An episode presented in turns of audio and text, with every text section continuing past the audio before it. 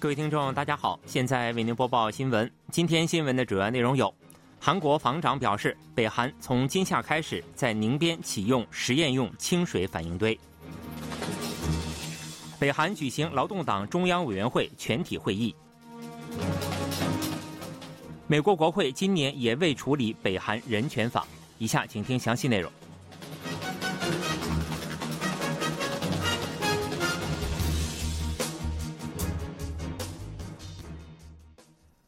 韩国国防部长官申元石日前透露，北韩在宁边核设施内启用实验用清水反应堆的时间正是炎热的季节，即今年夏天。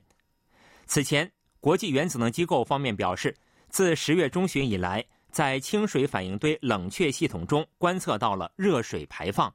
而韩军捕捉到这一迹象的时间比这还早几个月。据悉，北韩从2010年5月开始。在宁边核设施建设三十兆瓦级实验用清水反应堆。申原石长官透露，北韩将装载极少量核物质试运行核反应堆，经过完善阶段后，预计明年夏季将进入正常运行。申原石长官表示，北韩会通过清水反应堆制造更多核弹头的说法缺乏可信度。申原石表示，大部分清水反应堆是为了发电。迄今为止，还没有国家通过清水反应堆制造核武器。如果是实际规模为二十五至三十兆瓦的核反应堆，则几乎与宁边地区的电力供应量相当。不过，申原石长官并不排除用于核潜艇的小型核反应堆试验或氢弹材料三重氢生产的可能性。申原石防长还表示。今年，中国飞机在没有事先通报的情况下穿越韩国防空识别区的势力数量是过去五年平均水平的两倍多。此外，因独岛叙述争议而全部回收的官兵精神战力教育基本教材的出版费用，迄今为止已花费了四千万韩元。此次回收后，将邀请有名望的咨询委员对教材进行重新审阅。北韩在年底举行的劳动党中央委员会全体会议第三天，二十九日会议上讨论了轻工业发展方案，并进入了明年的预算审议阶段。据北韩官方通信社朝鲜中央通信社二十九日报道说，北韩劳动党中央委员会二零二三年十二月全体会议二十八日继续进行。全体会议是第二个议程，讨论了关于加强轻工业部门在执行社会主义政策时的责任问题。北韩国务委员长金正恩在报告中表示，明年轻工业等有关部门、各级党政机关、各地校服生产单位将加大责任力度，并具体提出了在学生和青少年必需用品的生产上推行革新任务和实施方法。金正恩强调说，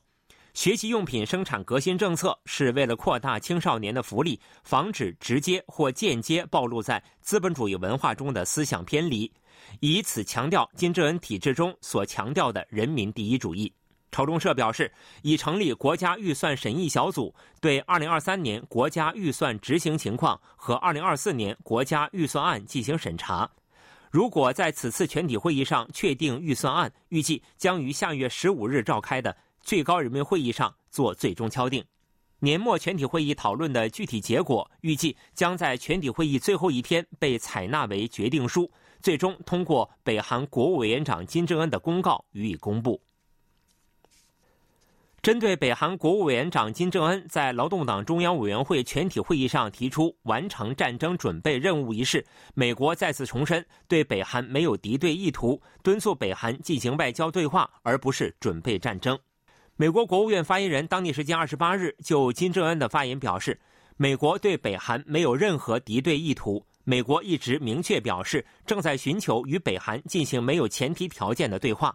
这位发言人还强调说，在北韩发射了史无前例的弹道导弹之际，美国仍然维持外交承诺，无论导弹和大规模杀伤性武器相关讨论的进展情况如何，我们都会在人道主义问题上寻求合作。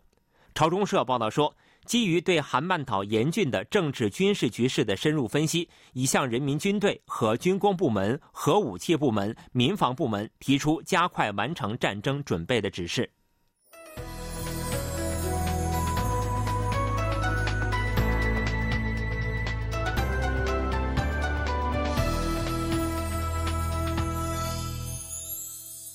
Kbs world radio 这里是韩国国际广播电台新闻节目，欢迎继续收听。美国国会今年也未能通过北韩人权法，该法案已延续了一年多的空白期。由共和党参议员马尔科·卢比奥和美国共和党众议员金应玉再次提出的北韩人权法批准案，截至当地时间二十八日，仍搁置在美国参众两院。参众两院因圣诞节暂停会议，由此今年处理该法案已无望。美国于二零零四年首次将北韩人权法作为临时法颁布，二零零八年、二零一二年和二零一八年三次延长了法案期限。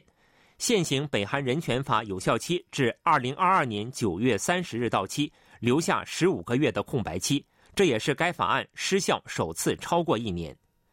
目前搁置在参众两院的法案内容包括推进韩裔美国人离散家属重逢、任命北韩人权特使、支援广播媒体以促进北韩境内信息自由、对北韩居民提供人道主义援助等。有关人士表示。美国国会围绕延长北韩人权法有效期并无异议，但由于众议院议长席位空缺，对法案处理造成影响。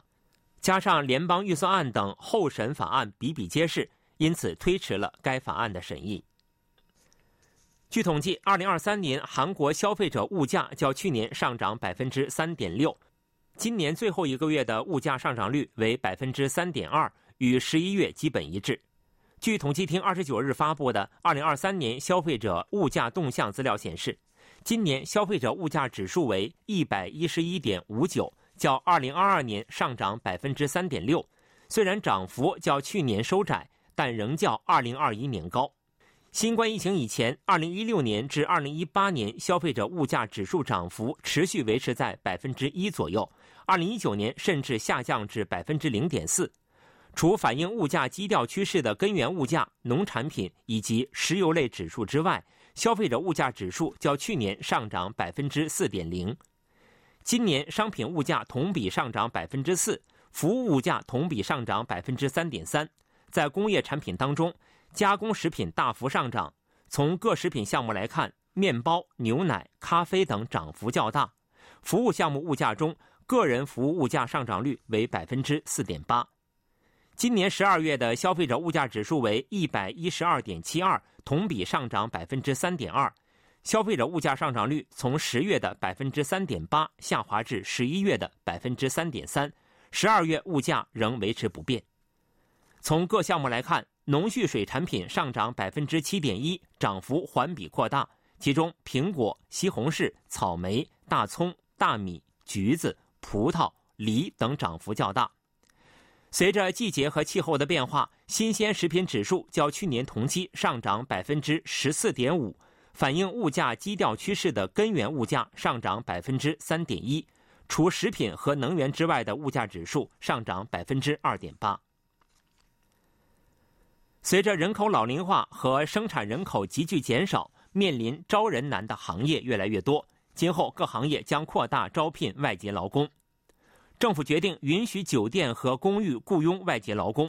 外籍劳工就业范围将扩大至食堂、疗养设施和家政服务等领域。国务调整市长方基善二十九日在政府首尔办公楼主持召开第四十一届外国人力政策委员会会议，敲定了基于雇佣许可制度允许雇佣外籍劳工的行业和新增劳工输出国方案。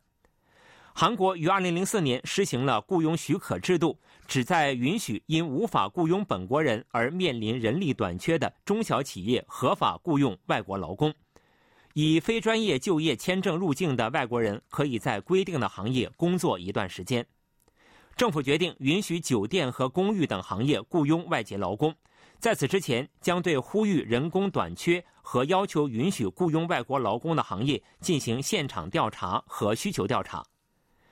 随着政府作出上述决定，位于首尔、釜山、江原和济州等地的酒店和公寓业将从明年开始试点雇佣外籍清洁人员以及厨房辅助工。随后，政府将听取各界意见，并与相关机构进行联合评估，决定是否进一步扩大试点。政府决定通过各行业协会等实施职务及产业安全教育，并结合行业情况和就业许可制度特点，推广人力资源管理补充措施。政府有关部门决定，明年下半年对酒店和公寓业外籍劳工雇佣管理情况进行实况调查。新闻播送完了，是由于海峰为您播报的，感谢各位收听。